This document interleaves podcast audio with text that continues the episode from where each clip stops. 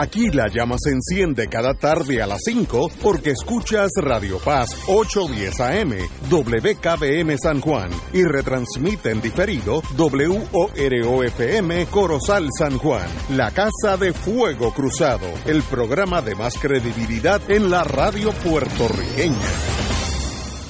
Esta emisora y sus anunciantes no se solidarizan necesariamente con las expresiones que escucharán en el siguiente programa.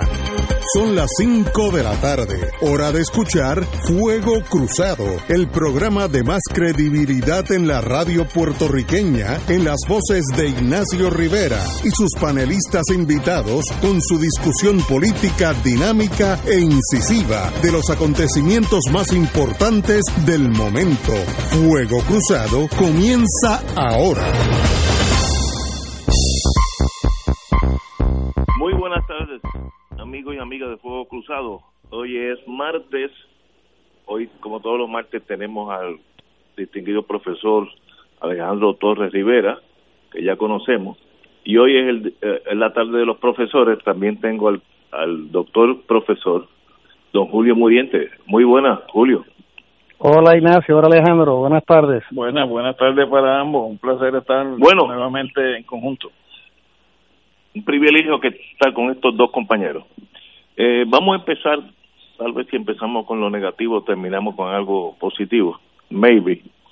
Pero yo creo que el, Departamento del Trabajo es un ejemplo de un colapso eh, gubernamental que hacía tiempo yo no veía un desastre de, de tal magnitud.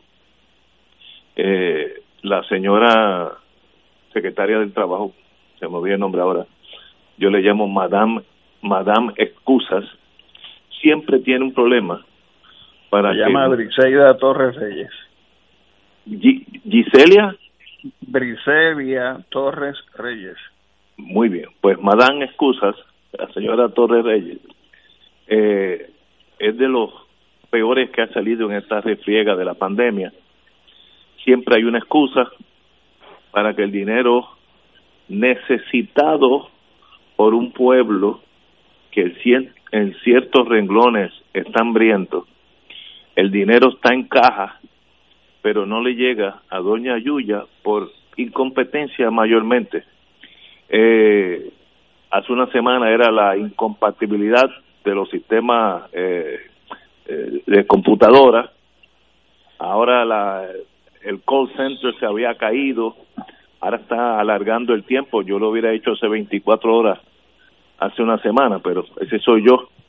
Y hoy Evertech, la compañía privada que está a cargo de esa tecnología, se echa la responsabilidad y dice que no es la señora secretaria, está defendiendo a su cliente, son ellos los que han fracasado. Eso es irrelevante, porque lo importante es que mientras discutimos quién es el más culpable o el más negligente. Doña Yuya, allá en Barrio Obrero, no tiene dinero y ya se le acabaron los poquitos ahorros que tenía. Y se torna ahora un problema de supervivencia física.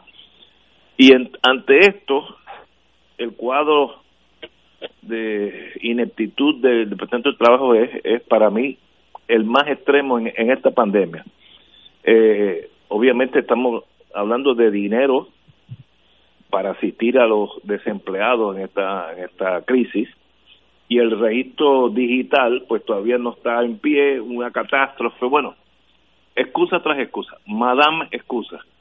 Eh, de verdad que cuando uno es capitán de un barco, uno es el capitán.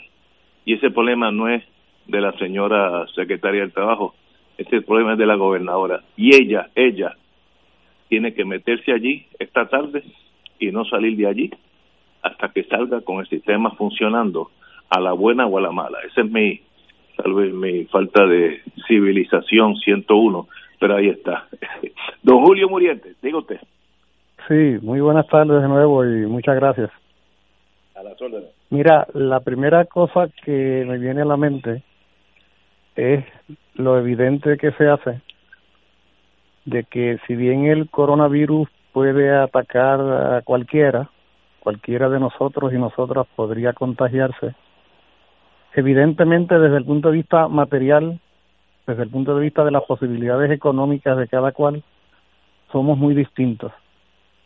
Y sobre todo, son muy distintos esos sectores que lo componen cientos de miles de compatriotas que viven en una condición económica precaria y que ciertamente desde el punto de vista material no tienen los recursos para enfrentar una situación como esta que los inhabilita en cuanto a trabajadores asalariados, que les reduce sus posibilidades de satisfacer sus necesidades económicas, personales y familiares, y que crea inevitablemente una situación de crisis a nivel familiar, a nivel personal.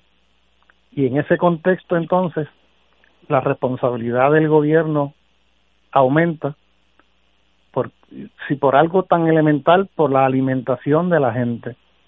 O sea, tan sencillo como eso. Entonces, no se no se trata de mendicidad, no se trata de hombres y mujeres que están estirando la mano porque no tienen la capacidad de trabajar o la disposición de trabajar. Se trata de cientos de miles de ciudadanos y ciudadanas que simplemente se ven imposibilitados de hacerlo dada la situación reinante. En ese contexto, la responsabilidad del gobierno, la responsabilidad de las instituciones del Estado eh, se multiplican. O sea, si importante es el Departamento del Trabajo o cualquier otra agencia que ayude al ciudadano, el Departamento de Salud, el Departamento de Educación, si importante es en lo cotidiano, sin coronavirus, más importante resulta entonces la responsabilidad que asuman esas agencias a quien el pueblo le ha confiado esa tarea después de todo, para, para cuyo funcionamiento el pueblo paga eh, millones de dólares en contribuciones y demás, confiado en que esas agencias van a servirle precisamente en los momentos más difíciles. Pues este es uno de esos momentos más difíciles y lo que vamos viendo es precisamente lo contrario a lo que se supone que fuera. Es decir, un altísimo grado de negligencia, de cinismo, de indiferencia. Eh, tú, Ignacio, catalogas a esta ciudadana secretaria del Trabajo como mis excusas. Es terrible, es terrible ver cómo no se ruboriza un funcionario público para dar la cara y no poder cumplir con las responsabilidades que el pueblo les ha confiado. Y a mí me parece que eso es peor que el que pudiera haber poco dinero en las arcas del gobierno, que no es el caso. O sea, no se trata de mucho o poco dinero en manos del gobierno para satisfacer necesidades. Se trata de la responsabilidad ministerial de las estructuras del gobierno. Se trata del sentido de responsabilidad pública. Se trata del desprendimiento y del, de la sensibilidad, de la preocupación humana porque ese funcionario, esa funcionaria se supone que antes que funcionario o funcionaria sea un ser humano con un corazón en el pecho, que se preocupe, así como se preocupa por los suyos en lo inmediato, se preocupe por los demás, que para eso es que fue asignado ese cargo. ¿Qué sucede? Que no es un caso aislado. Hace un par de semanas veíamos una situación patética, vergonzosa. A mí me provocó una vergüenza terrible el joven ese del Departamento de Salud, el de prensa, que se dedicó a insultar a periodistas y después vino a pretender excusarse. Eh, ¿qué, qué, qué, valor puede tener una excusa de alguien tan indeseable? Hoy es la secuela de los chats del verano del 19. Es la actitud cínica, es la actitud indiferente. Y, y en ese sentido me parece que se justifica cualquier grado de indignación. Repito, esto va más allá de los dineros que sean necesarios para que una familia pueda comprar sus alimentos y resolver sus problemas. Claro que ese es un problema fundamental, pero el ciudadano quisiera poder tener un grado de confianza en las instituciones. No se trata de que se sea PNP o popular o independentista, porque se supone que los gobiernos lo son de todos y todas. Se trata de que yo pueda confiar, de que si yo, se me piden que haga una gestión por internet o por correo o por teléfono, alguien me escuche, alguien me diga venga tal día o mande tal día tal documento o haga tal gestión y yo tenga la confianza de que la gestión se va a cumplir. Que no me engañen, que no me maltraten, porque esto no es momento de maltratos. Me parece que por eso es que la reacción general de nuestro pueblo eh, ha sido tan contundente, no contra el caso particular de una secretaria, que van y vienen los secretarios, contra una gestión gubernamental que se ha distinguido durante la pasada semana por su negligencia, por su incompetencia, por su indiferencia e incluso por grados marcados de corrupción que en momentos como estos son algo realmente imperdonable. Yo me sumo eh, como ciudadano a quienes hoy levantan la voz indignado por esta situación. Alejandro, eh, el, la señora Yaresco acaba hace unos minutos de decirle a la gobernadora de bastante crudamente que acabe de repartir el dinero de los 1.200 pesos que ya lo tiene en el bolsillo y que no hay eh, no hay razón para la dilación. Así que tenemos una, una empleada, de, digo, la directora de la Junta, diciéndole, mire, ¿qué pasa? No hay excusa, el dinero está ahí. ¿Qué está aguantando eso? No entiendo eso. Tal que el dinero está ahí, pero hay que tener mucho cuidado en términos de ver esto desde una postura maniquea, es decir, que hay buenos y es malo porque tampoco, en el caso de la señora Yarejo, estamos hablando con Madre Teresa de Calcuta, o sea, aquí hay que tener claro que aquí hay una lucha eh, por quién se impone sobre quién se impone. Y no, inocentes no hay. Eh, no, no, no, no nadie tiene en esta lucha dientes de leche. Eso yo creo que hay que establecerlo como premisa.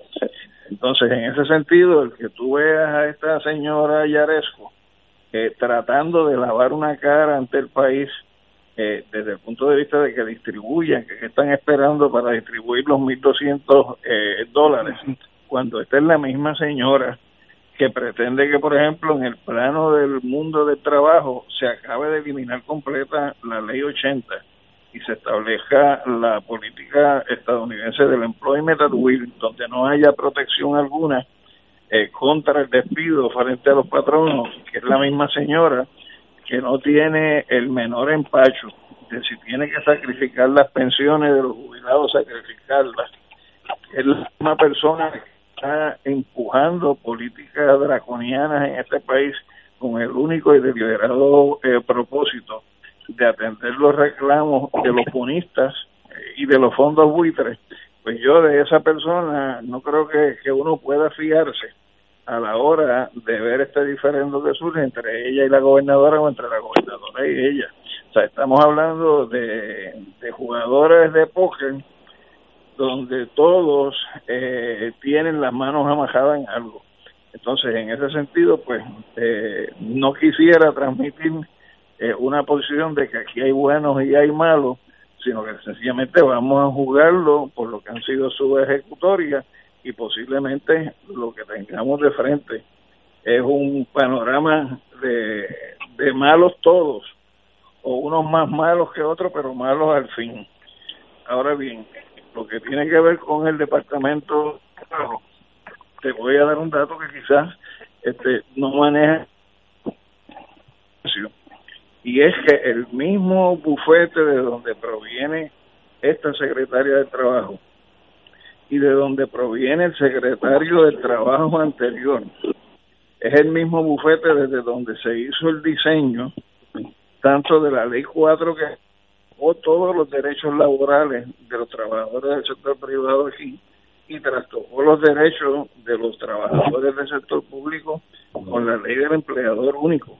Y ese bufete de donde vienen estos compañeros abogados, compañeros y compañeras abogadas, asumir la silla de secretario de Trabajo es el mismo bufete, que a su vez es el bufete de la Junta de Control Fiscal, que a su vez es el bufete donde trabajaba eh, Pedro Pierluisi, que es eh, un bufete conocidísimo, y tú sabes de quién estoy hablando, de la Milla de Oro, desde donde se están diseñando toda esta legislación de choque en contra de la clase trabajadora en el país donde unos las escriben, otros las legislan y otros las ejecutan, pero siguen siendo todos eh, el mismo equipo. Entonces, eh, en ese sentido, ese elemento hay que tenerlo presente desde el punto de vista de cuál es la visión eh, que se tiene sobre los procesos. Y en tercer lugar hay que añadir un elemento adicional y es que ha sido denunciado de manera consecuente por el sindicato que representa a los trabajadores en el Departamento de Trabajo, que va dirigido a cómo se ha ido mermando la plantilla de funcionarios que se supone en el servicio, donde si en ocasiones normales, por darle una palabra, eh, eran insuficientes los recursos para poder trabajar las cosas, imagínate en situaciones extremas como las que tenemos en estos momentos, donde en 44 días ha habido un desplazamiento de 300 mil trabajadores en Puerto Rico que se han movido de un empleo bueno o malo, precario o no precario, pero empleo al fin, a sencillamente una situación de desempleo total, donde incluso eh, lo que pudiera ser una medida remediativa, que es el seguro por desempleo, que es un seguro que se ha pagado, pues entonces no hay la forma de procesarlo en tiempo para atender las necesidades de estos trabajadores y estas trabajadoras. Me parece que, que, si uno pudiera decir algo más allá de una negligencia grasa, pues para mí sería hasta una negligencia criminal las cosas que se están dando, porque ¿cómo es posible que 44 días después no se haya resuelto el problema del trámite en una situación totalmente extraordinaria donde es de esperar que, se masifique eh, por, por el mismo cierre gubernamental el elemento de trabajadores que han quedado en la calle y que no se estén tomando las medidas de rigor necesarias para atender y atenuar eh, esa situación. Eh, me parece que aquí hay muchas culpas que son compartidas hay muchos elementos en, el diseño de lo que está ocurriendo y no deja de eh, eh, algo que tú dijiste en forma muy rápida, pero que posiblemente hay que darle una mayor consideración, que es que el cliente te está echando la culpa de eh, el cliente Evertech de lo que es, eh, es su la persona que le ha dado el contrato para hacer las cosas. Y en el caso particular de Evertech, no podemos dejar de saber, ni de pensar, ni de decir que Evertech no solamente está en las estructuras del Departamento de Trabajo, sino que es una empresa cuyos servicios se distribuyen básicamente en la totalidad del gobierno de este país.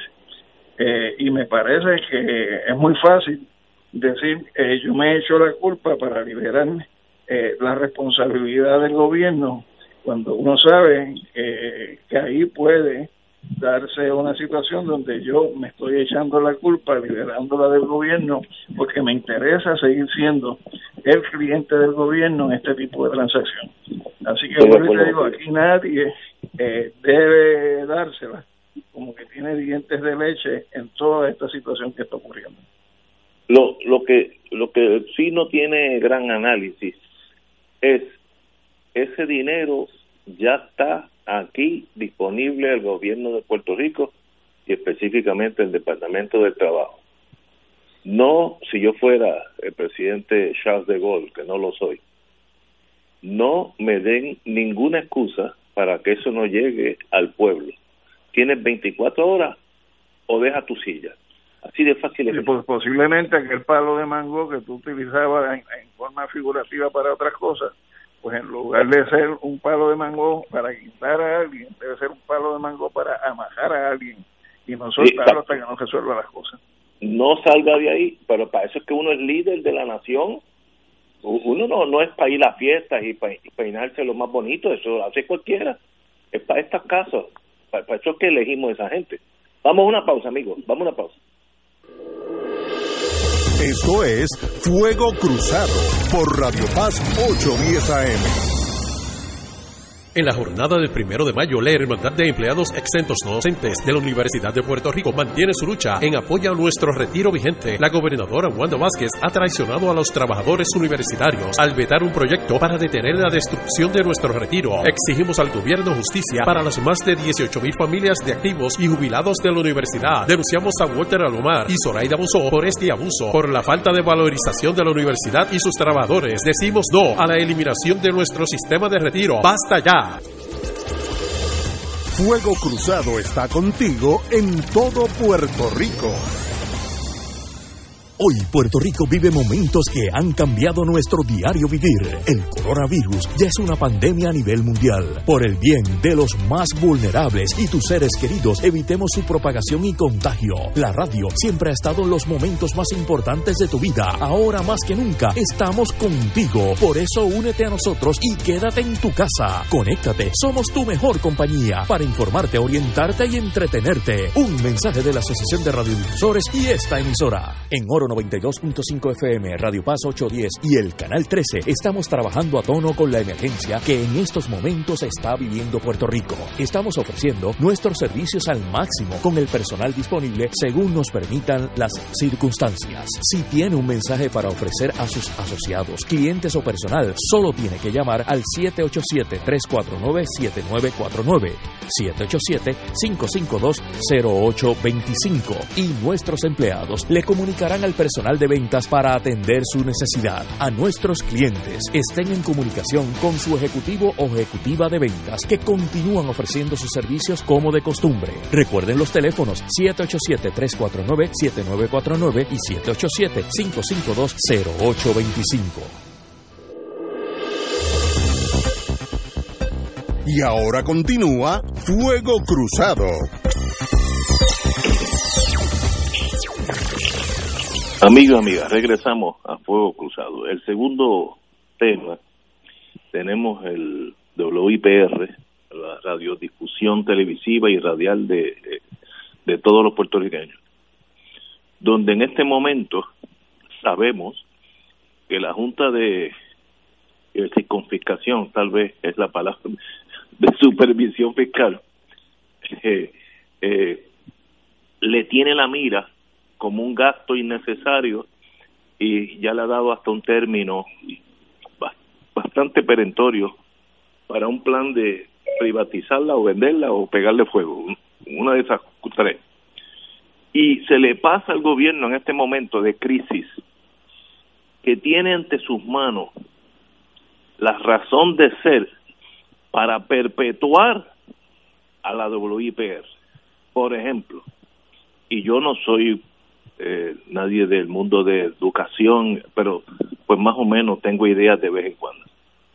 ¿Por qué no se ha integrado ya la televisora del país al sistema educativo para tener a diferentes horas cursos remediativos o los cursos que se están dando en el sistema público? Eso no requiere, requiere una cámara y un maestro. Más nada, eh, yo he estado en ese mundo de vez en cuando eso es bastante sencillo. Una cámara y un maestro. y se va perfeccionando con el tiempo. Eh, ¿Por qué de noche no se dan clases ya que todo el mundo está metido en su casa? En el caso mío me gustaría coger clases avanzadas de italiano o francés o griego o chino, eh, el, el lenguaje que usted quiera, de diferentes días, diferentes lenguajes. Eso se están oyendo un avión es que yo vivo al lado de un aeropuerto y acá rato uno de los muchachos sale arrancando. El, ¿Por qué no se integra WIPR para demostrarle al pueblo de Puerto Rico y sobre todo la Junta que sí es necesario esa integración entre educación pública y los medios televisivos? Eh, no sé, no, no, no sé por qué nadie se lo ha ocurrido y uno prende el, canal 6 y están dando lo mismo que daban hace 25 años. Unas cosas patéticamente aburridas. ¿Por qué no cogen este momento de gloria para demostrarnos a todos nosotros la importancia de esos canales en nuestras vidas? Yo no entiendo, no, de verdad que no entiendo. Don Julio Moriente. Sí, eh, antes de entrar en ese tema tan importante, eh, tomo nota de tu última expresión del periodo anterior, donde tú reclamabas que el gobierno de Puerto Rico pues era el gobierno de la nación y para eso era que lo habíamos elegido para que nos sirviera. Bueno, ese es el gran problema, que no son ninguno gobierno de ninguna nación, sino que son los administradores de la colonia. Estoy correcto. Y entonces, en ese sentido, eh, de alguna manera usando ese refrán de país templado, ¿no? No le puedes pedir peras al olmo. Eh, lo menos que podrías pedirle es un grado de responsabilidad y competencia, pero ni siquiera. Yo puedo entender la ausencia de poderes de la gobernadora. Yo puedo entender la ausencia de poderes de la secretaria de Trabajo o de cualquier funcionario del gobierno de Puerto Rico, dada la situación colonial. Pero si a esa incapacidad ministerial debido a la condición política tú le sumas incompetencia, cinismo, falta de interés y responsabilidad cívica, pues entonces eh, es la crisis total. Mira, el primer gran problema que tenemos nosotros, precisamente por virtud de la condición colonial, es que a nivel planetario, quien está orientando a cientos y miles de millones de seres humanos de manera muy diversa es la Organización Mundial de la Salud. O sea, ese es el referente. La Organización Mundial de la Salud es una rama de la Organización de Naciones Unidas. ¿Quiénes pertenecen a la Organización Mundial de la Salud? Bueno, los países miembros de la ONU. Son países independientes. Pero un gobierno colonial o el gobierno de una colonia no puede formar parte de la Organización Mundial de la Salud. Por lo tanto, nosotros estamos desvinculados nada más y nada menos que de la institución más importante en materia de salud en tiempo de pandemia, con el agravante de que el muy arrogante presidente de Estados Unidos, en, en lugar de reconocer el valor de esa institución, lo que hace es querer demonizarla, atacarla, maltratarla, amenazarla. O sea, por todos los costados nos vemos impedidos los puertorriqueños de beneficiarnos de la información, de los análisis, de las orientaciones, de las recomendaciones que podría ser la Organización Mundial de la Salud para nosotros, el pueblo de Puerto Rico. Eso no es un problema salubrista, eso es un problema político. Tiene que ver con la condición colonial de Puerto Rico, esa imposibilidad de que nosotros formemos parte de la OMS, de la Organización Mundial de la Salud. Ahora, lo que tú traes, el otro asunto que traes sobre WIPR, como otros tantos asuntos, no debemos verlos aisladamente. O sea, este no es un asunto aislado, circunstancial o momentáneo. Incluso es un asunto que precede en el tiempo a la Junta de Control Fiscal.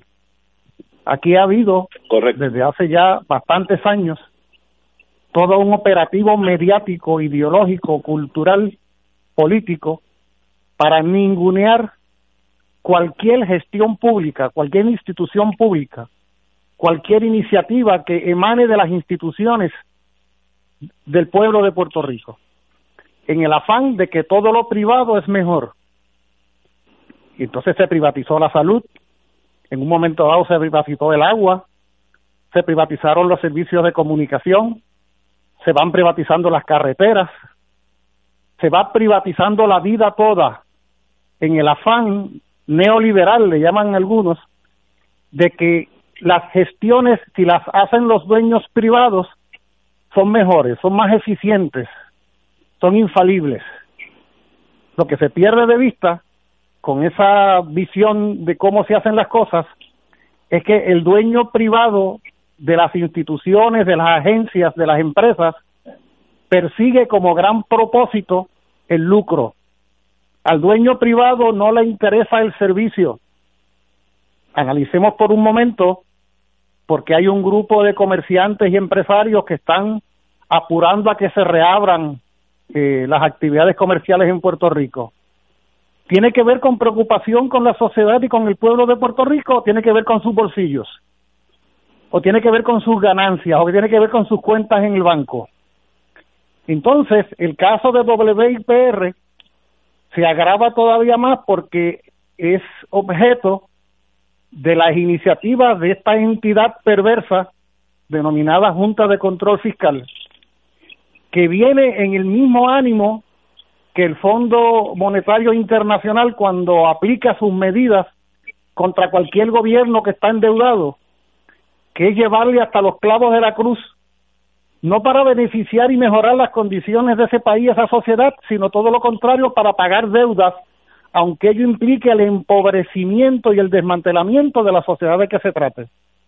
Y en este caso se pretende que otra propiedad nuestra, otra de las tantas que nos han ido quitando y entregarla al capital privado, en este caso WIPR, se venda para que ese dinero se utilice para el pago de esa deuda nefasta y que nosotros, el pueblo de Puerto Rico, nos quedemos sin uno de los patrimonios más importantes precisamente en lo que tú decías, Ignacio, en materia educativa, en materia cultural, en materia comunicacional. Y entonces yo te pregunto, o le pregunto a los amigos Radio Escuchas, ¿será casualidad que la programación de WIPR sea lo mediocre muchas veces, como tú dices, ¿será, será eso incidental? ¿Será que los funcionarios de WIPR no se nos ocurre nada en materia mediática para hacer que esa estación de televisión compita favorablemente en, en, en el público puertorriqueño? Sea, no, ¿será, será que WIPR no puede ser radio y televisión como lo son la televisión y la radio públicas en el Reino Unido o en Francia o en Italia, que tanto prestigio tienen y que todo el mundo las escucha porque son fuente de información, fuente de cultura, fuente de conocimiento y son el asidero mediático cuando las cosas están malas y el Estado entonces la utiliza para servir al país. O aquí habrá una intención de ir desacreditando a WTR, de ir ninguneándola, de ir desacreditándola precisamente para que nadie se queje cuando la vendan, porque después de todo están vendiendo un adefesio que no sirve. ¿Ves? O sea que en ese sentido, aquí hay un operativo, porque esa descripción que hacía Alejandro hace un momento, tan lúcida, de a quién corresponde esta abogada secretaria del trabajo, Buen punto y a quién corre, a qué bufete corresponden otros funcionarios, te da una idea de que, que hay un operativo, hay una complicidad. Aquí todos tocan en el mismo combo, todos persiguen el mismo propósito. Lo que pasa es que unos están en unos funcionamientos y otros en otros, y el, y el propósito es el desmantelamiento, el empobrecimiento de la sociedad puertorriqueña. En ese sentido, ojo porque lo que la Junta de Control Fiscal está pretendiendo es quitarle al pueblo de Puerto Rico un patrimonio que de otra manera, como tú muy bien sugieres, podría ser uno de los más importantes instrumentos educativos, culturales e informativos, sobre todo en momentos como los que estamos viviendo. Esa es la situación, insisto, no es un caso aislado. WIPR es la muestra más reciente del, de la intención perversa de desmantelar y empobrecer al pueblo de Puerto Rico. Tenemos que ir a una pausa y regresamos con don Alejandro Torres y Rivera. Vamos a una pausa. Fuego Cruzado está contigo en todo Puerto Rico. Fuego Cruzado, el programa de más credibilidad en la radio puertorriqueña, es ahora la tribuna abierta de análisis noticioso, con diversas perspectivas que exploran el trasfondo de lo que acontece a diario y cómo nos afecta. Escucha Ignacio Rivera y sus panelistas invitados de lunes a viernes en Fuego Cruzado en transmisión diferida a las 10 de la noche por Oro 92.5 FM. La pandemia que amenaza a la humanidad en estos días de incertidumbre ha puesto en peligro no solo la salud de las personas, sino que también la economía global y la subsistencia financiera de la familia y otras instituciones. Las emisoras católicas que antes de la crisis ya enfrentaban una situación precaria para poder funcionar se ha mantenido en el aire sirviendo a la comunidad y a los fieles, brindándole aliento y promoviendo la fe y la esperanza. Ahora más que nunca recabamos de tus oraciones y ayuda económica para mantener este ministerio. Envía tu aportación a través de la aplicación ATH móvil de la siguiente manera. Paso número uno, marca Pay a Business. 2. Busca Radio Paz 810. 3. Escribe la cantidad de donativo. Y 4. Marca enviar. Mil gracias y que Dios te colme de bendiciones por tu ayuda. Escucha los sábados a las 5 de la tarde para servirte un programa del Colegio de Profesionales del Trabajo Social de Puerto Rico con los temas de interés a la comunidad. Recuerda, los sábados a las 5 de la tarde para servirte por Radio Paz 810. Radio Paz te ofrece el mejor motivo para levantarte temprano y disfrutar el comienzo de un nuevo día de lunes a viernes con Enrique Liboy y Radio Paz en la mañana. La dosis perfecta de noticias, deportes y éxitos musicales de todos los tiempos, humor y curiosidades, calendario de actividades y tus peticiones musicales por el 787 300 4982. Conéctate con el 810 AM de lunes a viernes con Enrique Liboy y Radio Paz en la mañana. Y ahora continúa Fuego Cruzado. Nos quedamos, amigos y amigas, en el hecho de mi inquietud ante la obsolescencia programada o por ineptitud del Canal 6 del IPR y los otros canales, de integrarlo en este momento crítico a la educación del pueblo. Yo conozco gente de los más humildes y de los más responsables que hay en Puerto Rico que quieren que sus hijos se eduquen, ahora mismo no están en la escuela. Si el curso X de aritmética sencilla lo van a dar los lunes a las diez y media de la mañana. Yo conozco mamás que van a decir, nene, te sientas ahí conmigo y vamos a coger el curso porque ella también no está trabajando por la misma razón. ¿Qué falta de creatividad? ¿Dónde estamos? ¿Para qué uso? ¿Para qué? Entonces, ¿para qué usar? ¿Para qué tener el canal 6 y todos esos canales? ¿Para qué? Si no sirven en momentos críticos, pues entonces están de más tal vez. O eso es un plan, la teoría del doctor Muriente. Don Alejandro. Mira, Ignacio, de la misma manera que eso que tú acabas de indicar, eh, lo que refleja es que para ti, en ese sentido, las personas serían más importantes que las cosas. Hay gente para quienes las cosas son más importantes que las personas. Y dependiendo de qué lado de la raya tú te ubiques, va a ser la respuesta que tú vas a tener ante situaciones. Por eso es que a ellos sí se les ha ocurrido porque ellos lo saben, que ese canal podría utilizarse para lo que tú estás indicando, pero a ellos no les interesa que ese canal o esa estación se utilice con ese propósito, porque el propósito es uno distinto, que tiene que ver con el lucro o el favoritismo hacia alguien. Fíjate que lo que se está planteando ahora mismo entre la Junta de Control Fiscal y las exigencias que la Junta de Control Fiscal está haciendo como si fueran ultimátum a la gobernadora, porque hasta le pusieron fecha de día de cuándo tiene que darse ya ese traspaso. Eso corresponde a un acuerdo que ya se había amarrado por la administración de la cual participaba Wanda Vázquez como secretaria de Justicia cuando Roselló era el gobernador de Puerto Rico y se dio un proceso de negociación entre el gobierno de Puerto Rico y la Junta de Control Fiscal poniéndole día y hora y fecha en la cual eh, ya debería estar un operador privado corriendo los destinos de WIPR en sus distintas modalidades de radio eh, y televisión. Por lo tanto, de lo que se trata es de algo donde no es un problema nuevamente de buenos y malos, es un problema de malos entre sí. Entonces, ¿qué pasa? Uno se tiene que plantear, bueno, ¿y por qué esas cosas eh, pasan en Puerto Rico? Y entonces, si tú te remontas eh, en términos históricos, te vas a tropezar con que hace exactamente 32 años, en el mes de abril de 1988, aquí se constituyó una estructura que se llamó Consejo de Planificación Estratégica del Sector Privado, donde propuso la vía de la privatización de los servicios públicos como la alternativa que debería asumir con perspectiva histórica y estratégica, porque así se llamaba Consejo de Planificación Estratégica del Sector Privado, eh, el país. Y ese consejo desarrolló dos estudios, dos informes.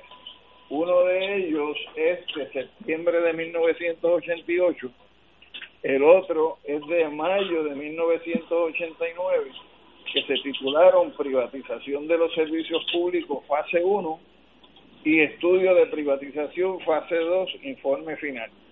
Y dentro de las cosas que esos estudios establecieron fueron las estrategias para vender la idea de la privatización como algo positivo en este país. y no ha habido un solo proceso de privatización desde ese momento al día de hoy, en los últimos 32 años, donde uno de los elementos que esté precediendo la privatización es la degradación de los servicios públicos de las agencias del gobierno. Es decir, te las llevan al hueso desde el punto de vista de la capacidad para prestar servicios, te reducen lo que son las plantillas de gente que trabaje y las colocan en un plano de obsolescencia total para entonces presentarte un muñeco feo, horroroso de lo que es la operación gubernamental para entonces decir que bueno que venga la privatización. Y cuando viene la privatización eh, ni siquiera te venden el producto a base del precio en el mercado, ni siquiera te venden el producto a base del precio en el mercado, sino que te lo vende a base de, de como dicen por ahí, de pescado abombado.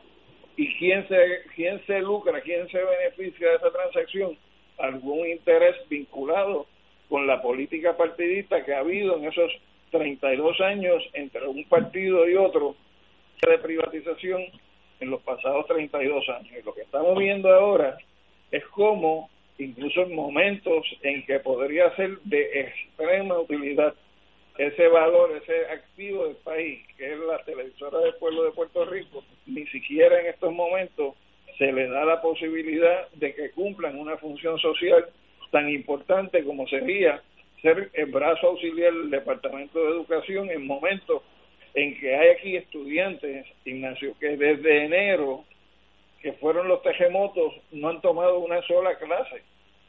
Y nosotros vamos a tener una generación de estudiantes con unas deficiencias formativas para poder enfrentar en 15 o 20 años las realidades y las necesidades de futuro de este país precisamente porque no les interesa en estos momentos a ninguno de ellos que el país sea un país que se eduque para que se desarrolle y pueda echar para adelante. Lo inmediato es lo inmediato, lo inmediato es la ganancia que yo pueda obtener por los procesos de privatización. Y repito, no estamos hablando, porque estamos hablando de, diferencias entre los malos, no estamos hablando de diferencias entre los buenos y los malos porque no hay buenos en ellos, eh, en términos de la Junta de Control Fiscal y cómo el, presente gobierno maneja su razón. Pero, tu análisis es correcto, pero la falta de creatividad de integrar en este momento crítico WIPR a educación es un delito grave, felony.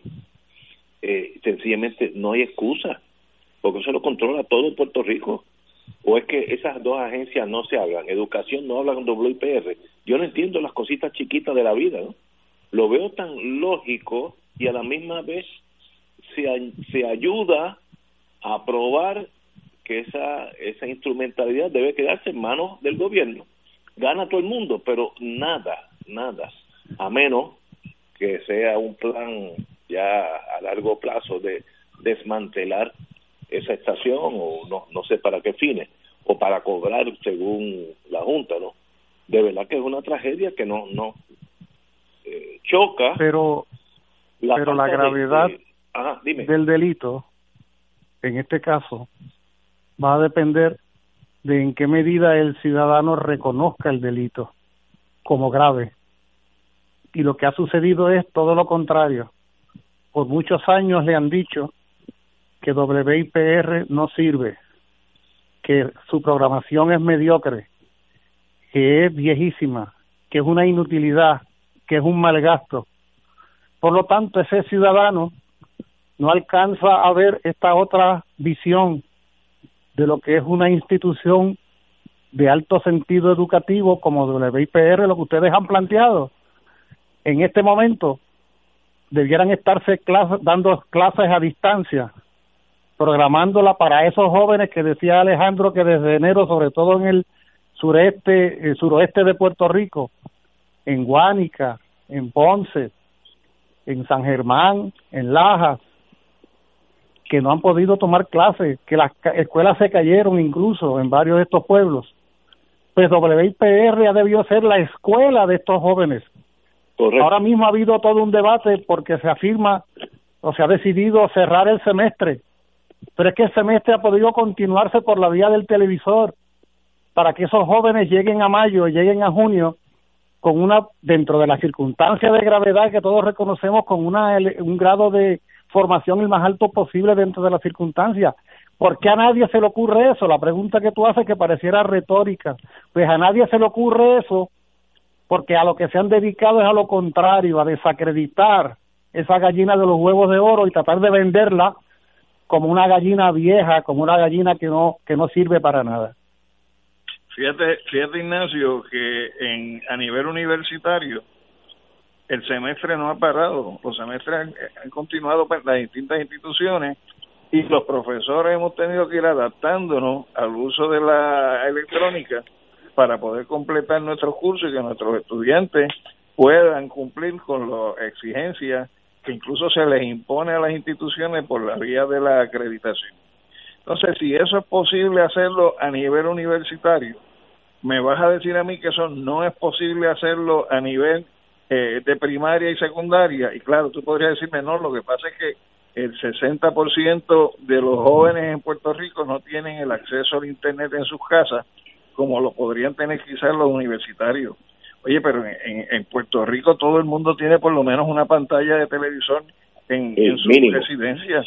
Y entonces, si tú no puedes hacerlo por la vía del Internet, si no lo puedes hacer, qué sé yo, por mecanismos eh, de distintas plataformas que hay electrónicas, pues usa el mecanismo del televisor. Si el televisor en el pasado estaba instalado en los salones de clase y desde la WIPR en ocasiones se transmitían programas para los jóvenes eh, utilizando el mecanismo del televisor, pues entonces, eh, ¿tú no crees que dentro de esos montones de miles de millones de pesos que el gobierno tiene en estos momentos guardados y que posiblemente las pantallas de televisor no están en el mercado disputadas como productos urgentes, como podría ser el producto sanitario, que por lo tanto hay eh, posiblemente excedente de esa producción en almacenes, el gobierno podría destinar eh, en cada, en cada, eh, te diría, en cada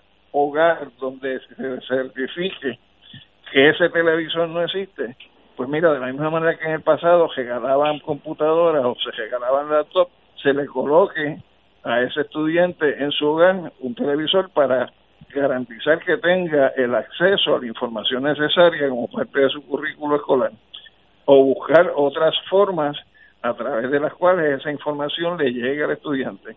Y repito, no es que no se les ocurra, porque ellos leen, ellos son a veces gente culta, ellos son gente educada, son gente con, con grados universitarios, lo que pasa es que no les interesa, porque ellos menosprecian la pobreza y no les interesa que la gente se supere, porque lo que les interesa es cuánto puedo yo beneficiarme en el plano personal de una coyuntura de crisis donde se presenta el posible escenario para liquidar un activo del gobierno de Puerto Rico que bien le puede servir al país, pero que a ellos no les interesa que se utilice con ese propósito. Ese es el problema.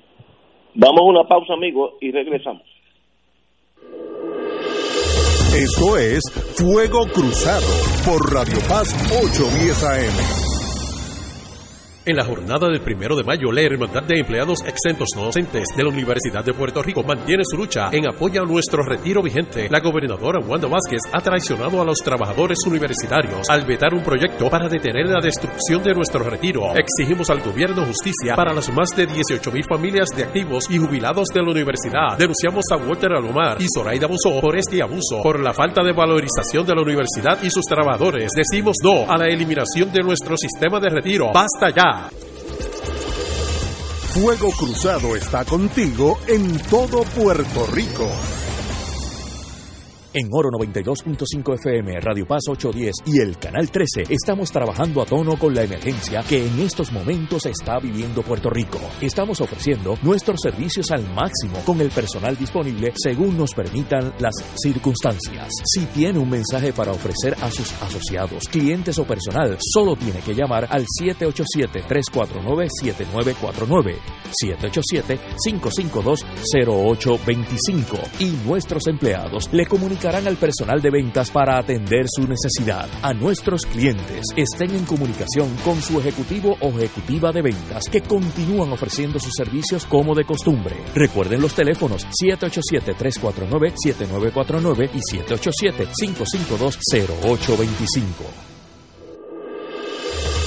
Fuego Cruzado, el programa de más credibilidad en la radio puertorriqueña, es ahora la tribuna abierta de análisis noticioso, con diversas perspectivas que exploran el trasfondo de lo que acontece a diario y cómo nos afecta. Escucha Ignacio Rivera y sus panelistas invitados de lunes a viernes en Fuego Cruzado en transmisión diferida a las 10 de la noche por Oro 92.5 FM.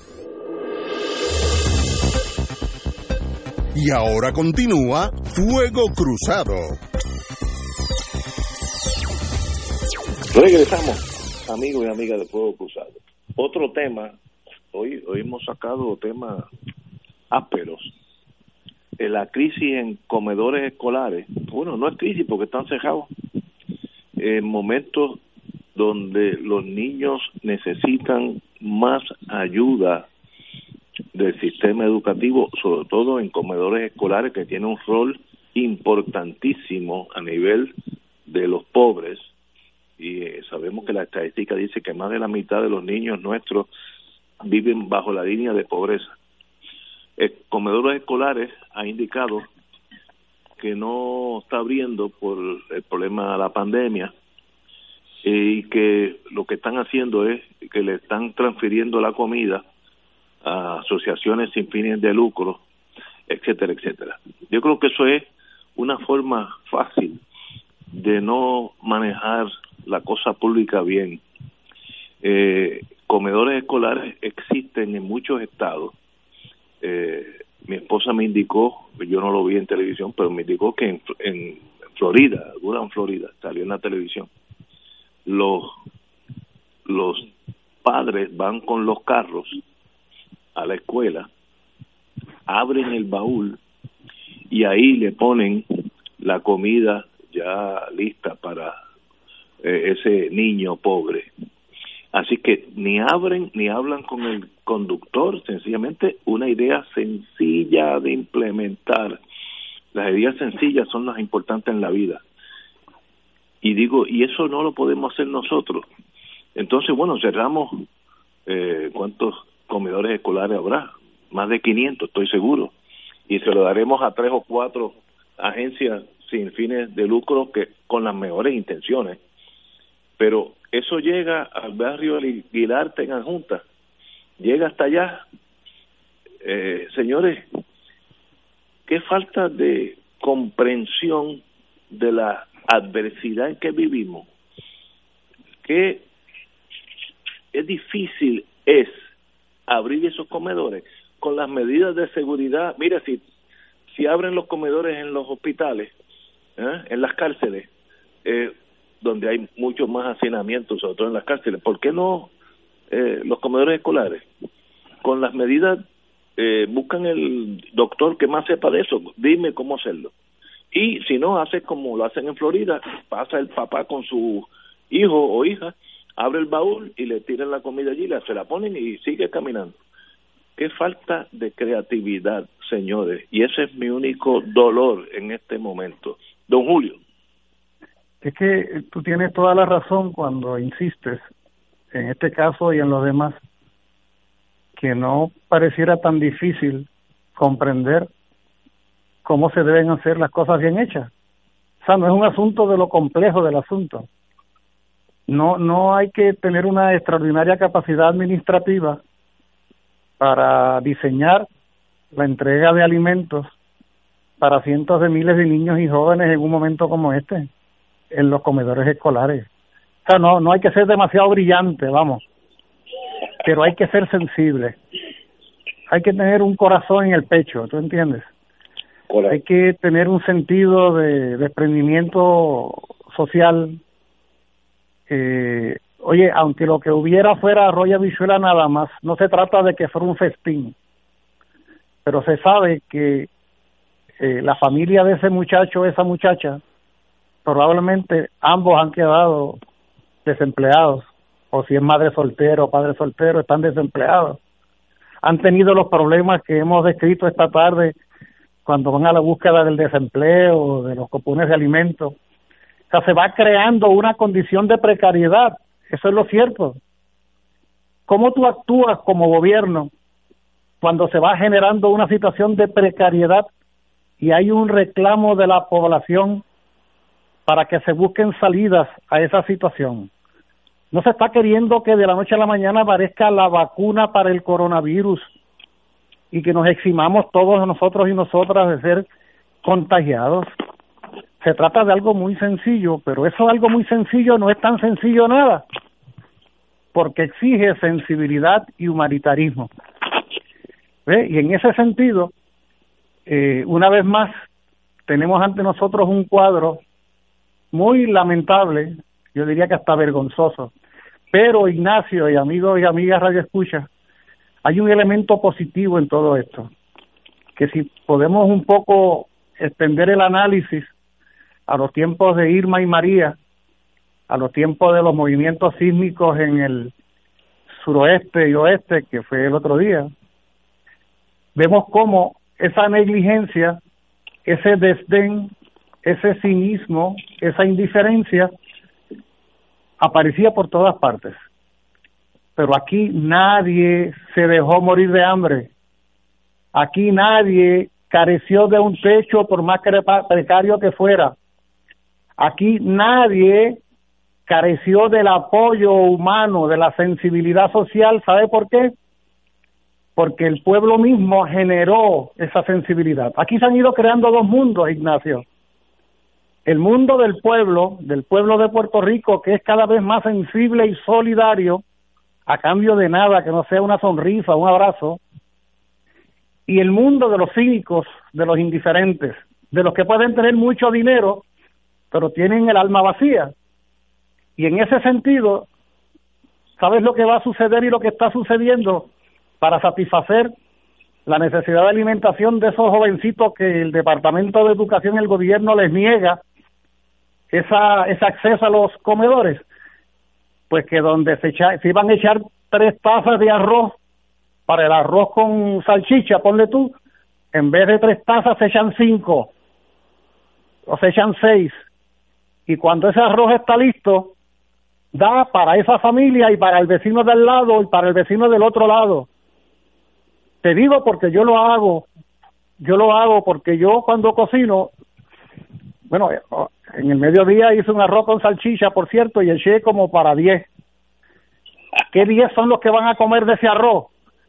Yo no sé exactamente quiere, pero yo voy a andar por ahí en la medida en que pueda salir con mi arroz con salchicha y se lo daré a la gente que quiero, para que coman, para que comamos todos. De esa misma forma no nos vamos a dejar morir de hambre, ni vamos a caer víctimas de la insensibilidad de estos señores. Y la gran ganancia a futuro va a ser el fortalecimiento de la sensibilidad de nuestro pueblo que se sabe protagonista de su historia. De la misma manera que tomó en sus manos el protagonismo y sacó a los indeseables del gobierno en el verano del 19, de esa misma manera no va a estar esperando a que el gobierno de Puerto Rico resuelva a paso de tortuga irresponsablemente, sino que va a ir resolviendo él. Aquí nadie se va a morir de hambre Aquí nadie va a pasar desasosiegos mayores porque aquí todos y todas nos vamos a apoyar entre nosotros y nosotras. Esa es la respuesta que le va a dar el país a tanto insensato. Amigos, tenemos que vamos a una pausa y regresamos con don Alejandro Torres y Rivera. Vamos a una pausa. Fuego Cruzado está contigo en todo Puerto Rico.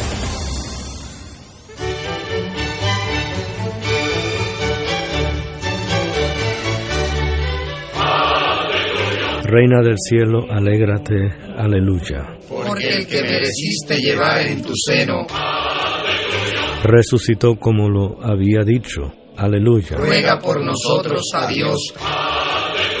Gózate y alégrate, Virgen María, aleluya. Porque ha resucitado Dios verdaderamente. Oremos. Oh Dios, que por la resurrección de tu Hijo, nuestro Señor Jesucristo, has llenado el mundo de alegría. Concédenos, por intercesión de su Madre, la Virgen María, llegar a alcanzar los gozos eternos por Jesucristo nuestro Señor. Gloria al Padre, al Hijo y al Espíritu Santo, como era en un principio, ahora y siempre, por los siglos de los siglos. Amén.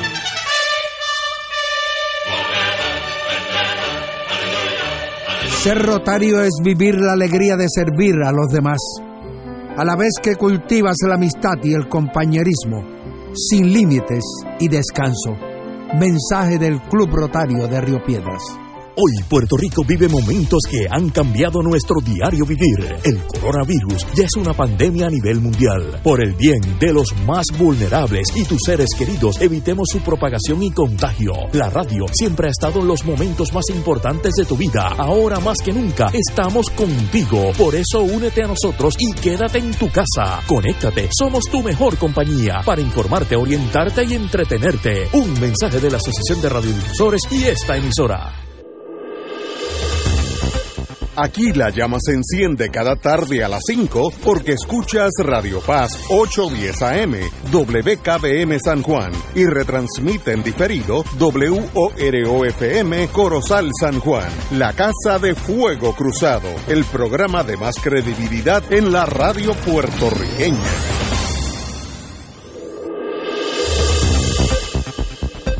Y ahora continúa Fuego Cruzado. Amigos y amigas de Fuego Cruzado. Estábamos hablando de la decisión del gobierno de mantenerse con los comedores escolares cerrados. Un amigo me mandó del Departamento de Educación que hay 155 mil almuerzos diarios en ese sistema y 60 mil desayunos. Eh, de verdad que son números estratosféricos. Y el gobierno ha dicho, bueno, yo no me voy a complicar la vida mucho porque se pueden contagiar los empleados, lo que sea, no sé qué decisión tomó. Eh, yo le voy a dar la comida a las entidades sin fines de lucro, que estoy seguro que harán lo mejor posible, pero no es lo mismo porque estamos hablando de 155 mil almuerzos diarios, una cosa, eh, una operativa, eh, una, una operación de gran escala. ¿Qué hace el gobierno? ¿Para qué existe el gobierno cuando hay varias oportunidades? Por ejemplo, otro amigo me dice que si se coordina con los alcaldes, ellos hacen la mitad del trabajo de hacerle llegar esa comida a esos estudiantes. Pero esa creatividad, ¿qué, ¿qué pasó en Puerto Rico en la burocracia? Cuando uno entra allí, parece que es el ambiente tóxico que hay, oxígeno, edificios eh, enfermos, porque nadie crea nada. Sencillamente es la nada y, uno se frustra y llega a un momento que se le hace hasta difícil analizar estas cosas. Como decía Gallizá, hay cosas en Puerto Rico que no son analizables y tenía razón. Alejandro. Mira Ignacio, yo tengo que empezar señalando de que el dato de que los comedores escolares están cerrados en Puerto Rico desde el 16 de marzo del año en curso. Es decir, ese, ese punto es importante tenerlo presente porque por ejemplo a raíz de que se cerraran los comedores escolares y se dieran las razones como parte del aislamiento social que se implantó, yo fui de los que pensé que era una medida correcta en aras de evitar eh, contagio de coronavirus eh, para los estudiantes eh, en términos de estar visitando una facilidad como un comedor escolar. Pero uno también rectifica posiciones porque uno en algún momento tiene que darse cuenta que la realidad es más demoledora que la teoría y los fundamentos por los cuales yo pues en, principio me inclinaba a ver con buenos ojos esa medida sobre la marcha me convencí de que el que estaba equivocado era yo y que los que estaban correctos eran quienes planteaban que deberían abrirse los comedores.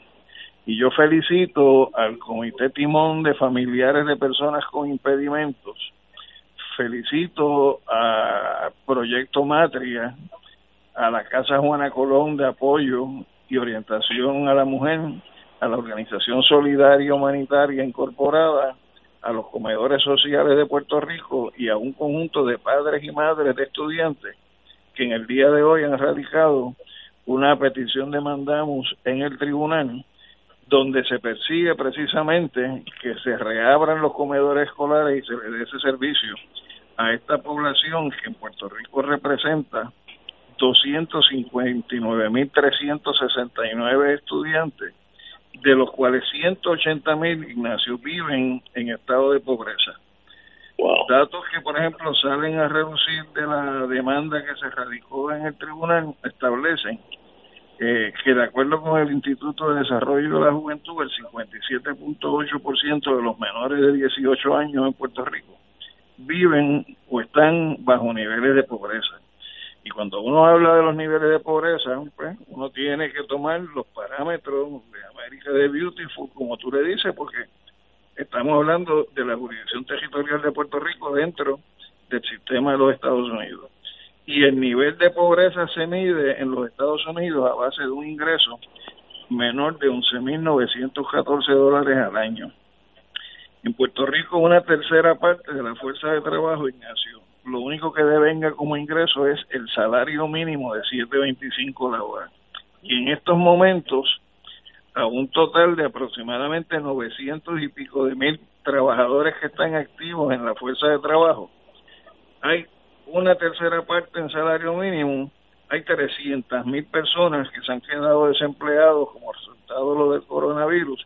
Por lo tanto, lo que está activamente trabajando es una tercera parte de lo que sería la tasa de participación en Puerto Rico en la fuerza de trabajo, que hoy se mide a base de 39.5%. Es decir, en Puerto Rico, 6 de cada 10 personas no están activos en la fuerza de trabajo. Por lo tanto, de esos que están activos, pues si ubicamos los, los 900 y pico de mil, hay que dividirlo en tres sectores. Los que están en salario mínimo, los que ahora mismo están en desempleo y los que puedan estar activos trabajando. Pues, ¿qué pasa?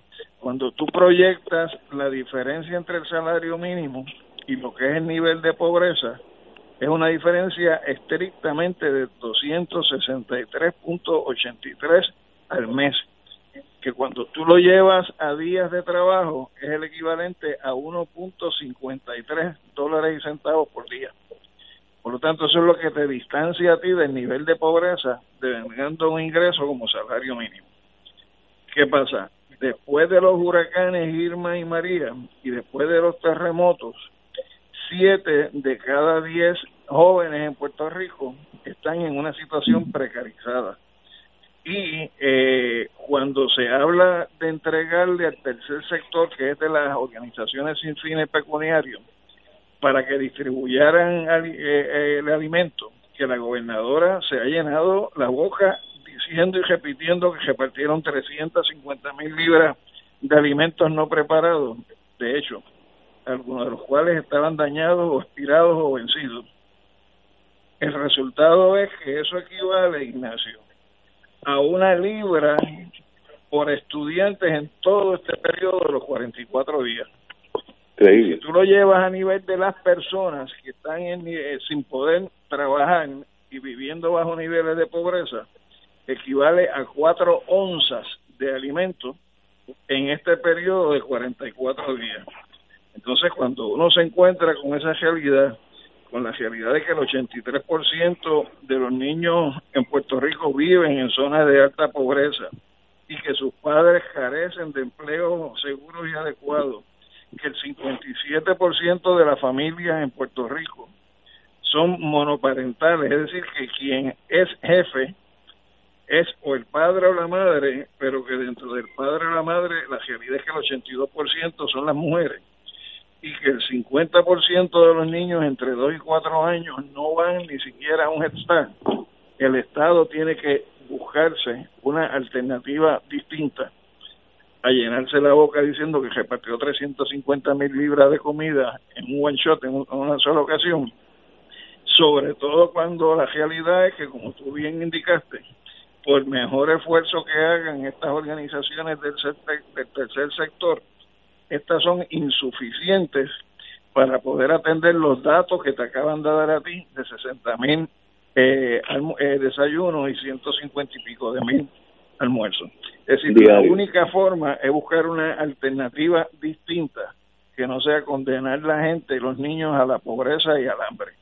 y ciertamente este va a haber un nivel de riesgo en los trabajadores y las trabajadoras de las eh, de los comedores escolares pero van a tener que asumir el mismo tipo de riesgo que se asume hoy por parte del personal médico en los hospitales la policía. sabiendo que hay la posibilidad de exponerse a una situación esa función que es determinante para lo que es nuestra población la tiene que asumir alguien, y en este caso son trabajadores y trabajadoras de comedores escolares, que lo que hay que sentarse es a discutir cuál es el máximo de garantías de seguridad y protección que a ese personal se le va a dar, cuál es el máximo de garantías de seguridad y protección que se va a establecer para quienes vayan a buscar ese alimento que una de las alternativas es la que tú mismo acabas de describir que te dio tu, tu compañera esposa, o cualquier otra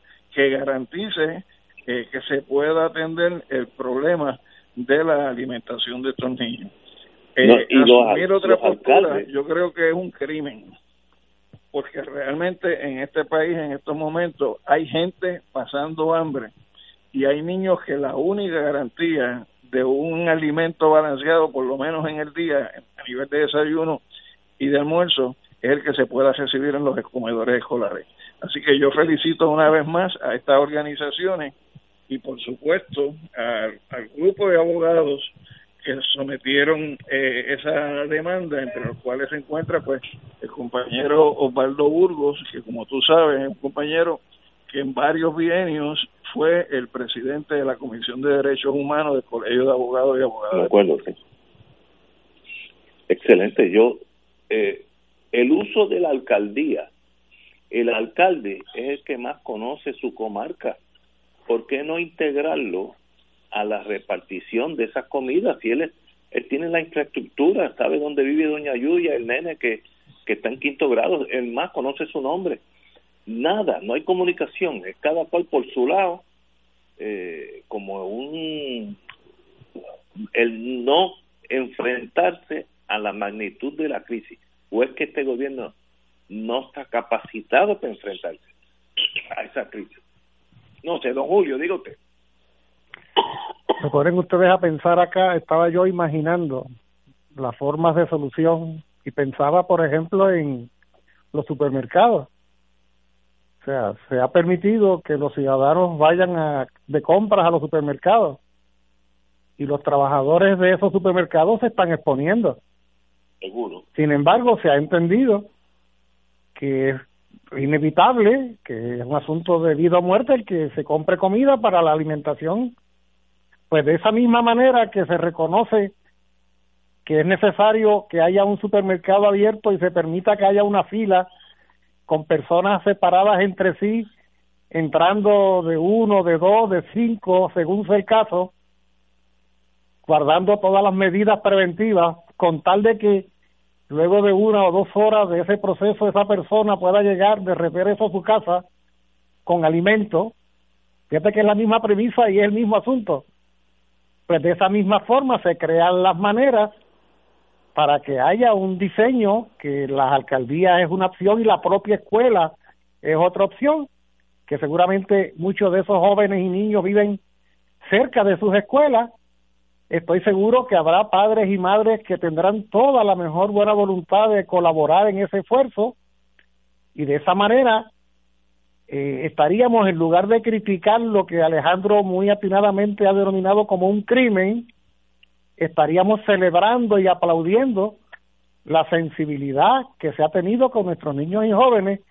Y te confieso, eh, eh, Ignacio, Alejandro y a los amigos y amigas Radio Escucha, que una cosa que he ido lamentando profundamente a través de todo el programa eh, es que tengamos que dedicar todo este tiempo, toda nuestra energía, toda nuestra inteligencia a criticar, a, a denunciar, a, a molestarnos, no a indignarnos, cuando si hubiera un grado de sensatez y de responsabilidad cívica mayor, estaríamos dedicando esta hora y media a celebrar, a saludar y a felicitar. Yo no tengo ningún problema con aplaudir a ningún funcionario de gobierno que haga las cosas bien hechas. El problema es que no las hacen bien hechas. Y entonces uno se ve obligado, lamentablemente, y lo digo de veras con profunda tristeza, a dedicarse al enjuiciamiento crítico de lo que no se hace, eh, del sentimiento que no se tiene y de la negligencia que prevalece, como es este caso que estamos comentando, que la verdad que, eh, como decía de chiquito, me decían a mí, llora ante los ojos de Dios, porque todo ese alimento que lleva ya más de un mes sin no haberse distribuido ni cocinado. Vamos a ver después, cuando vengan a abrir estos nuevos almacenes, cuánta de esa comida se ha dañado, ¿ah? cuánta habrá que votar, porque en su día no se utilizó apropiadamente. Estoy Ignacio, con ustedes, que, que es una tragedia de magnitud, de falta de creatividad el sistema escolar de, de, alimentos tiene los alcaldes que están listos para ayudarlos, porque le conviene a la alcaldía, ¿no? Tan fácil es, utilice ese talento que está allí ya, no hay que hacer más nada, pero no. Y como dijo, dije al principio del programa, en Florida pasan los carros, abren el baúl automáticamente, ponen la comida y siguen. No hay contacto con nadie. Más seguro que eso no existe. ¿Y, y por qué aquí? ¿Aquí no hay esa creatividad o es que no quiere haberla, que es otro cantar? Vamos a una pausa, amigos. Fuego Cruzado está contigo en todo Puerto Rico se ha creado una iniciativa, la Alianza por Nuestros Héroes de la Salud, para proteger al personal médico que trabaja en hospitales durante la emergencia del COVID-19. A través de este esfuerzo, se le proveerá al personal de los hospitales el equipo protector que tanto necesitan en estos momentos. Infórmate en la página de Facebook de MCS Foundation, porque la salud de todos es nuestra prioridad siempre. Un mensaje de la Alianza por Nuestros Héroes de la Salud y esta emisora. La pandemia que amenaza a la humanidad en estos días de incertidumbre ha puesto en peligro no solo la salud de las personas, sino que también la economía global y la subsistencia financiera de la familia y otras instituciones. Las emisoras católicas que antes de la crisis ya enfrentaban una situación precaria para poder funcionar, se ha mantenido en el aire sirviendo a la comunidad y a los fieles, brindándole aliento y promoviendo la fe y la esperanza. Ahora más que nunca, recabamos de tus oraciones y ayuda económica para mantener este ministerio. Envía tu aportación a través de la aplicación ATH móvil de la siguiente manera. Paso número 1. Marca Pay a Business. 2. Busca Radio Paz 810. 3. Escribe la cantidad de donativo. Y 4. Marca enviar. Mil gracias y que Dios te colme de bendiciones por tu ayuda. Dale una vuelta al mundo los viernes a las 2 de la tarde y repasa las noticias y acontecimientos más relevantes, los sucesos que trascienden límites territoriales y sus protagonistas son objeto de discusión y análisis de nuestro panel. Para ampliar la perspectiva noticiosa de nuestra audiencia, emprende una vuelta al mundo. Cada viernes, comenzando a las 2 de la tarde por...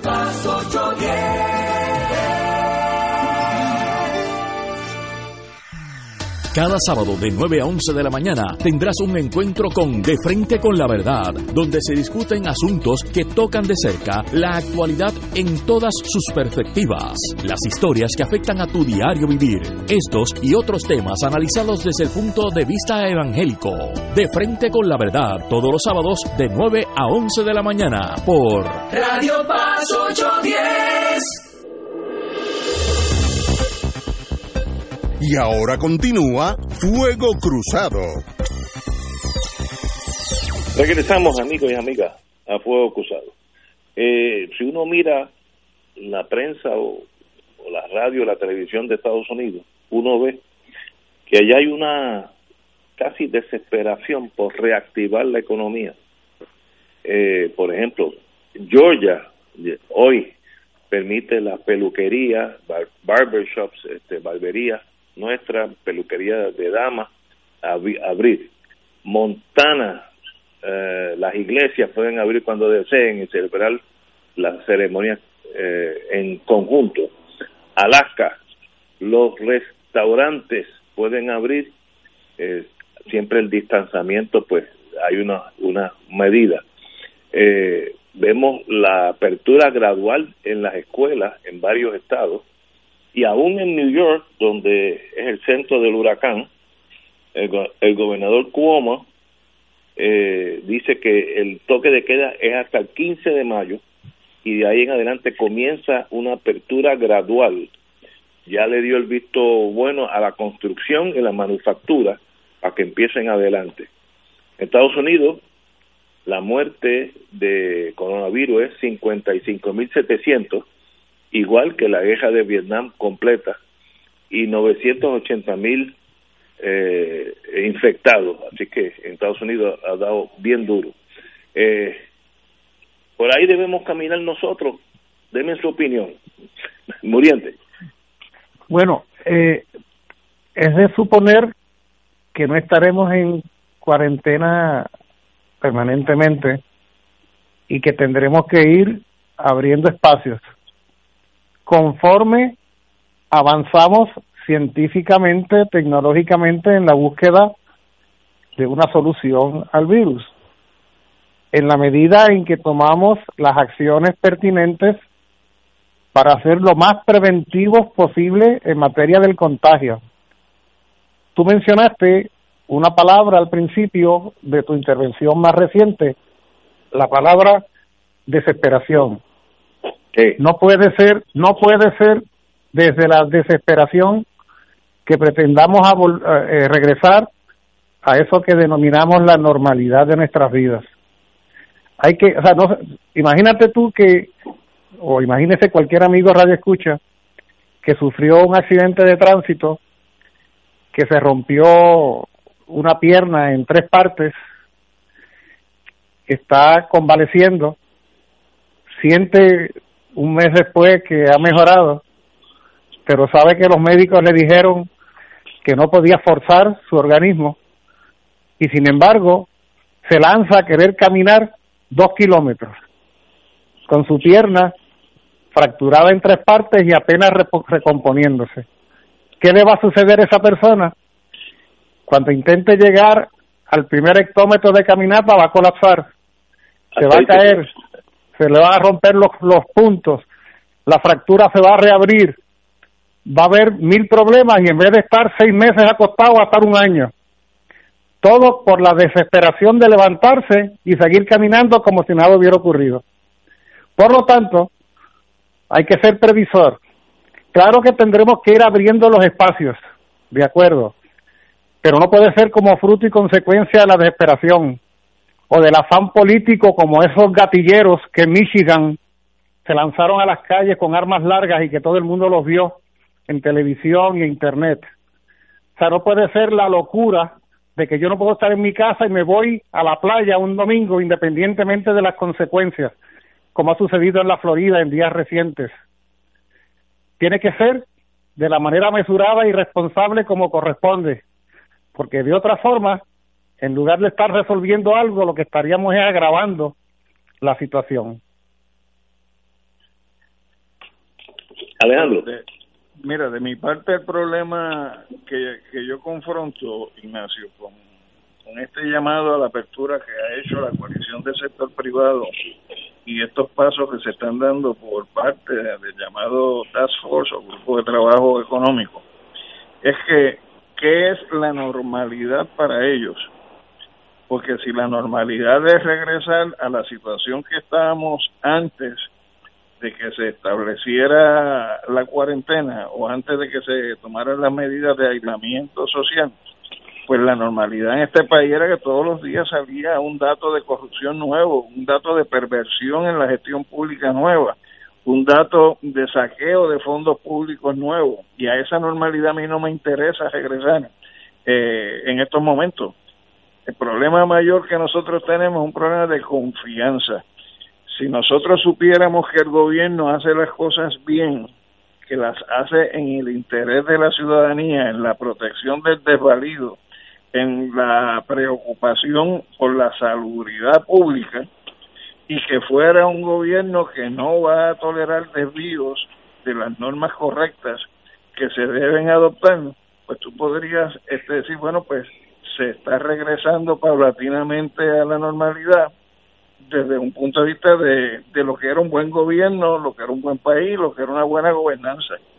pero yo no pondría todos los huevos en la canasta de que lo que me están ofreciendo como normalidad los sectores del sector de económico, cuando hay, por ejemplo, brilla por su ausencia representación del sector cooperativo, representación del movimiento obrero, representación de los sindicatos, de los trabajadores no organizados, que también tienen algo que decir sobre esto, eh, pues me preocupa que sea eh, una vez más como el sector eh, desarrollista, el sector empresarial empuja posiciones eh, para sencillamente regresar a lo que es su normalidad desde el punto de vista de, del interés de, de ganancia. Eh, a mí, por ejemplo, me preocuparía mucho que todas estas propuestas o medidas que establece la coalición del sector privado para estructurar eh, una, un camino organizado a la llamada normalidad, pues se conviertan en letra muerta. Eh, si yo tomo como referente qué es lo que ha venido ocurriendo aquí en el pasado cuando no estaba el coronavirus. Por lo tanto, yo creo que nosotros tenemos que ser bien rigurosos, bien serios, bien fiscalizadores en todo paso que el Estado esté promoviendo, de manera tal que tengamos las herramientas, los instrumentos para evitar que haya en el desvío de las normas que deben ser razonablemente adoptadas en esta situación. Y para mí una que es fundamental es que el criterio para determinar cuándo se abre, cómo se abre y cómo se avanza en el abril tiene que ser a partir de criterios salubristas y ahí es el Departamento de Salud a través de su secretario quien tiene la llave para decirnos a nosotros como país eh, qué posibilidades hay eh, de dar esos pasos. Coincido con Julio de que nosotros no podemos estar en una cuarentena eterna pero tampoco nosotros debemos, como se daba antes en la época de los piratas, treparnos en una tabla y dar un salto al vacío eh, en plena navegación del barco. Claro. Sí, sí. Oye, hay un, hay, hay un agravante a todo esto, y es que, de nuevo, observemos que durante la pasada semana de cuarentena, los debates principales han tenido que ver precisamente con la corrupción de los 40 millones de dólares estos que por poco se, se malutilizan. El caso del chamaco ese del Departamento de Salud, la secretaria de Trabajo, el tema de los comedores escolares, la actitud eh, impositiva de la Junta de Control Fiscal con WIPR, eh, la situación del desempleo y la, las ayudas a los desempleados y demás. O sea, esa es la normalidad, esa es la normalidad, entre comillas. Y la verdad es que es una normalidad indeseable. O sea, es el retorno a la lucha de lo que estamos hablando. Francamente, cuando finalmente salgamos de nuestras casas, tendrá que ser a la lucha, al piquete, a la calle, a la manifestación. Estos señores no se han olvidado ni por un instante que están en época eh, anterior a unas primarias y por eso la tiraera entre ellos no cesa ¿ah? y no pierden oportunidad para golpearse y maltratarse eh, en menoscabo de la situación existente. De manera que la idea de la normalidad hay que ponerla en entredicho. Eh, una cosa es la vuelta a, al fin de la cuarentena desde el punto de vista salubrista y otra cosa es la situación social, política y económica del país. Ignacio, yo no quisiera eh, despedirme de ustedes hoy. Un minuto. Sí, un minuto, sin recordar que hoy se cumplen 41 años del asesinato, o por lo menos del atentado que eventualmente termina eh, privando de la vida a Carlos Muñiz Varela. De Alta. Y en ese sentido es un reclamo que por cuatro décadas hemos venido haciendo a los efectos de que, de que hay que esclarecer ese asesinato y que se tiene que exigir del gobierno de los Estados Unidos que entregue la evidencia en su poder eh, que pudiera muy bien eh, permitir encauzar a los que quedan vivos de los responsables materiales e intelectuales de esta barbaridad. Yo me imagino eh, que ya con el pasar de 41 años, muchos de los que estuvieron envueltos pueden estar muertos ya, me imagino. Eso es así, eso es así. Por, el gente que se han identificado como posibles participantes intelectuales o, o materiales ya están muertos, pero todavía hay unos que siguen por allá dando, dando su puerta. Yo voy a tratar de conseguir a, a Raúl Álzaga para mañana. Sería bueno. El día que se, porque ese sabe más de ese que todos los agentes del FBI juntos no saben lo que Álzaga sabe. Eh, Mm. Señores, tenemos que irnos. A don Julio Bueno. Muriente, un privilegio tenerlo aquí. Muchas gracias, muchas gracias. Hasta pronto. Y al profesor Torres, un placer, como siempre. Nos veremos Vale. el martes que viene. Ok.